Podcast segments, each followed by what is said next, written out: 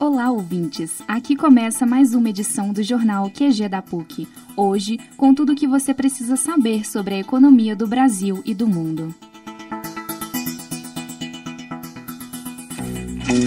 Economia. Proposta de reeleição indica desindexação de salários e da aposentadoria no Brasil. O ministro da Economia, Paulo Guedes, anunciou neste sábado, 22 de outubro, que os reajustes da aposentadoria e do salário mínimo serão mantidos para o próximo ano.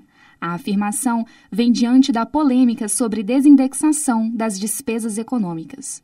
A declaração foi feita ao lado do presidente Jair Bolsonaro, do PL, durante transmissão ao vivo nas redes sociais, após uma proposta da equipe econômica de desvincular o salário mínimo aos preços, a chamada desindexação das despesas do governo. A sugestão gerou polêmica e desgaste interno na campanha de Jair Bolsonaro por sugerir reajustes automáticos sempre abaixo do custo de vida. Não é a primeira vez que o chefe da equipe econômica fala sobre o assunto. Em entrevista coletiva, após participar da Confederação Nacional do Comércio no Rio de Janeiro, Guedes negou que a proposta de mudança de regra fiscal vai prejudicar salário mínimo e aposentados, mas declarou que o projeto já tem o apoio do presidente da Câmara dos Deputados, Arthur Lira, e do líder do governo Bolsonaro na Câmara, o deputado Ricardo Barros. Segundo o ministro, aspas, vai ter o aumento do salário mínimo e das aposentadorias pelo menos igual à inflação, mas pode ser até que seja mais. Quando se fala em desindexar, as pessoas geralmente pensam que vai ser menos que a inflação, mas pode ser ao contrário. Fecha aspas. Dados do IBGE apontam que o índice da inflação de janeiro a setembro corresponde a um percentual próximo de 10%. É o maior desde a hiperinflação anterior ao Plano Real de 94.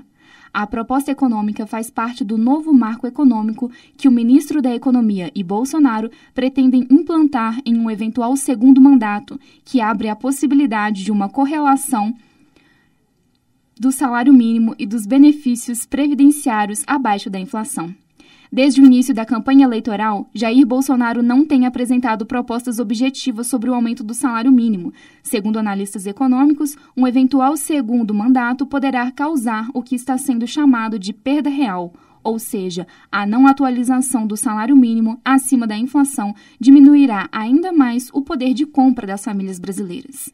O valor do salário mínimo impacta também o pagamento das aposentadorias. O salário mínimo é atualmente de R$ 1.212. Até o momento, o ministro da Economia e o então presidente da República não deram novos pareceres. Economia no mundo. PIB da China tem crescimento acima do esperado, mas ainda preocupa especialistas. As rigorosas restrições contra a Covid-19 e a crise imobiliária que o país enfrenta são apontadas como as principais causas da des desaceleração da economia do país asiático. Ao contrário do esperado, o Produto Interno Bruto PIB da, da China cresceu 3,9% no trimestre de julho a setembro, em comparação ao mesmo período do ano, do ano passado. A porcentagem ultrapassou a previsão de 3,4% da Reuters e acelerou em comparação ao ritmo de 0,4% do segundo trimestre. Já números isolados mostram que a produção industrial teve aumento de 6,3% em relação a setembro do ano passado, superando o número de 4,2% de agosto. Por outro lado, o varejo teve uma queda brusca, com crescimento fraco de 2,5% contra 5,4% da expansão de agosto. Embora a segunda economia do mundo tenha se recuperado, ainda há desafios para serem enfrentados nesse setor. Com as dificuldades da estratégia de Covid-0, o país enfrenta uma crise no setor imobiliário, além da pressão externa devido à situação na Ucrânia e à desaceleração global por causa do aumento das taxas de juros nacionais visando conter a inflação. Autoridades vêm implantando 50 medidas diferentes de apoio econômico para conter as, grande, as grandes pressões de emprego, o que também contribuiu para a minimização da meta de crescimento estabelecida em março deste ano. Os especialistas estudam que, após longos anos de investimento no setor da economia e uma acelerada expansão mundial, a China agora passa por um momento de grandes mudanças e não deve manter o crescimento anterior. Isso, de acordo com eles, limita o potencial de uma alta economia mundial. Essa desaceleração da economia chinesa pode afetar o Brasil, já que a China é um grande parceiro comercial do país. A divulgação desses dados estava marcada para o dia 18 de outubro, mas teve seu adiamento devido ao Congresso do Partido Comunista, que marcou a confirmação do terceiro mandato de Xi Jinping sem precedentes, marcando o atual presidente como o mais longevo dirigente do país desde Mao Tse-tung, que governou entre 1949 a 1976. Agora, boletim econômico. Uma pesquisa feita pela Organização para Cooperação e Desenvolvimento Econômico reuniu dados de 2021 sobre a remuneração dos trabalhadores no mundo. A lista reúne nações que integram a OCDE, mais o Brasil e a Rússia. Na pesquisa, o Brasil ocupa a segunda pior colocação no ranking desde 2018, possuindo um salário mínimo médio de 5,21 dólares por hora. O México, pior colocado na lista, tem um salário mínimo médio de 3,32 dólares por hora. Atualmente, o salário mínimo do Brasil é de R$ 1.212. No ano passado, período considerado para as pesquisas era de 1100. Harry Potter vai estampar moedas britânicas. O famoso bruxo Harry Potter vai aparecer em uma série de moedas no Reino Unido. A informação foi dada pelo Royal Mint, órgão britânico encarregado da impressão de moedas e notas. A comemoração é por causa do sucesso do primeiro livro da série, lançado em 1997, criado pela autora J.K. Rowling. Economia dos Estados Unidos vai entrar em recessão leve estilo 1990, diz Fitch Ratings. A empresa de classificação de crédito reduziu suas previsões de crescimento dos Estados Unidos para este ano e para 2023. O PIB dos Estados Unidos deve crescer apenas 0,5% no próximo ano, abaixo dos 1,5% da previsão de junho da empresa.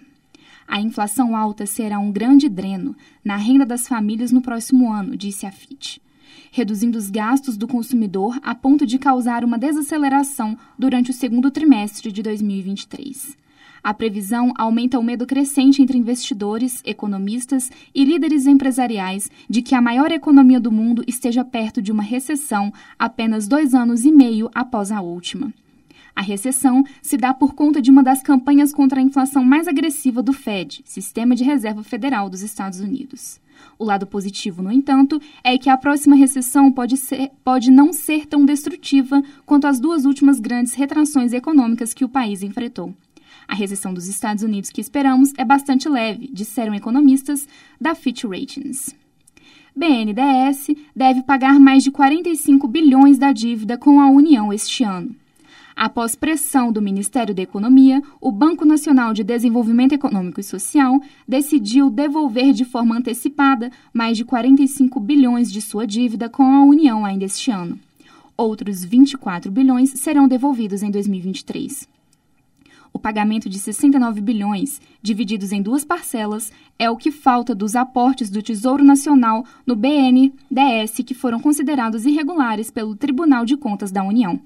O TCU considerou parte desses aportes irregular em março de 2021 e determinou que a dívida fosse quitada de forma antecipada, mas o BNDES e o Ministério da Economia vinham jogando um cabo de guerra em torno do ritmo do pagamento. Wall Street enxerga futuro para o Brasil. Banqueiros do Wall Street acreditam que, independente de quem vença as eleições, o cenário econômico continua firme. Durante as reuniões do Fundo Monetário Internacional e do Banco Mundial, executivos de instituições financeiras dos Estados Unidos, Europa e Reino Unido avaliaram que o Congresso se alavancar à direita é essencial para evitar mudanças mais drásticas no país. Por mais que o cenário macroeconômico esteja abalado, os encontros anuais do FMI revelam que o Brasil se destaca em relação aos países latino-americanos e também no mundo em alguns aspectos. O país continua crescendo enquanto a recessão atinge o resto do mundo. Um dos banqueiros presentes, que decidiu manter anonimato, avaliou que, com o equilíbrio das forças no Congresso, o país não corre altos riscos.